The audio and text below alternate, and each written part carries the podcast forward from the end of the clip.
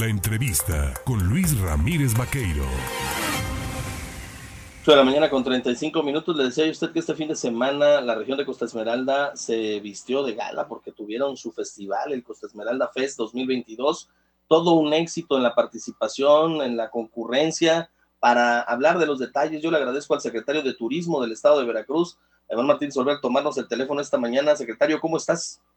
Muy bien, muy bien, muchas gracias. Qué gusto saludarte a ti y a tu auditorio.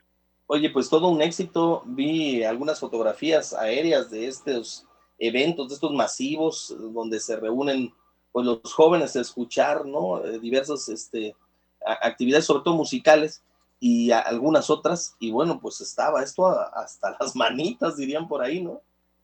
Sí, sí, sí, tuvimos muy buena afluencia, rompimos todos los récords, como ya lo habíamos eh, proyectado, con un festival integral, no solamente musical, sino apoyando el deporte, con un torneo profesional de nivel nacional y con invitados internacionales, con la presencia de expositores de 16 pueblos, 16 municipios y 6 pueblos mágicos del estado, y la presencia también de Puebla, Oaxaca y Chiapas, que vinieron a exponer su folclore, su cultura, su tradición, y obviamente pues los, los, los conciertos internacionales. ¿Se tiene ya un estimado de la derrama económica generada por este festival?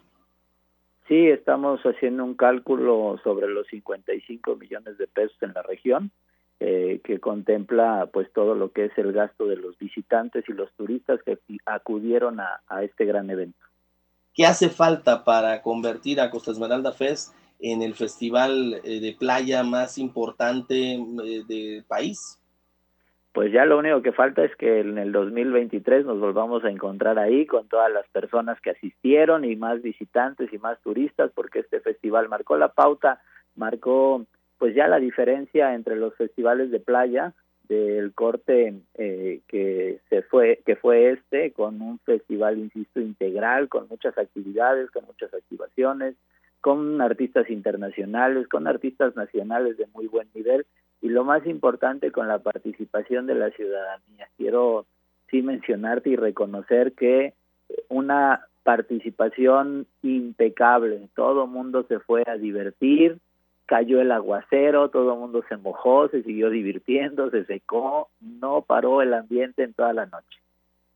Ahora bien, en el tema de la ocupación hotelera, está la zona de Costa Esmeralda habilitada. El concepto de Costa Esmeralda hasta el momento es pues de, de, hoteles, de hoteles boutique, de hoteles en donde puede la gente llegar a relajarse. No hay hoteles de gran eh, inversión, digamos, con eh, habitaciones eh, de grandes cadenas. Se puede ir mejorando esto para ir invirtiendo ahí y hacer, pues, precisamente esta, de esta región una zona preponderante en el turismo.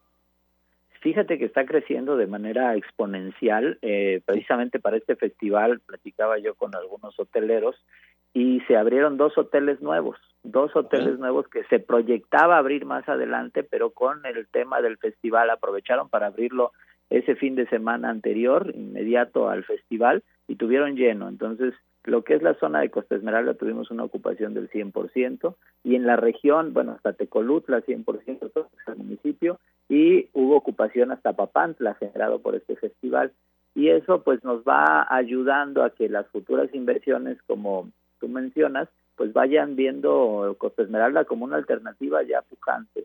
Los hoteles que están establecidos ya son hoteles de dos, tres, cuatro y cinco estrellas hoteles de muy buena calidad, zonas de acampar también, ya se empieza a estructurar de una manera diferente el servicio del hospedaje y el servicio, los, todos los servicios turísticos. Por eso este festival eh, lo que queríamos proyectar era exponer todo el municipio, toda la región, las alternativas turísticas que podemos encontrar ahí como deporte, liberación de tortugas en el tema ecológico, la visita a los manglares, diferentes actividades en la playa para que las personas pudieran visualizar que Costa Esmeralda son muchas alternativas y que podemos ir creciendo juntos eh, de manera constante.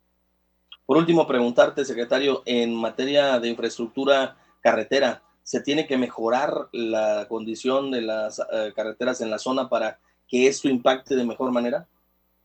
Se ha invertido de manera permanente en las carreteras. La carretera federal está en óptimas condiciones ahorita, tanto hacia el norte como en el sur, pero además recordar que ahora contamos con la autopista y la autopista, bueno, nos apoya a que estemos, por ejemplo, todos los visitantes que venían de la Ciudad de México nos decían es que está increíble, hicimos tres horas y media desde la Ciudad de México hasta Costa Esmeralda. Entonces es muy rápido el acceso, por ejemplo, de aquí, de Jalapa, para llegar al evento a Costa Esmeralda eran dos horas, porque las carreteras ya se encuentran en buenas condiciones después de muchísimos años de abandono, pero se continúa invirtiendo en, en lo que es la infraestructura carretera y turística y no solamente por parte del gobierno del estado, por el gobierno federal, sino por el sector empresarial en el tema que corresponde a la infraestructura hotelera.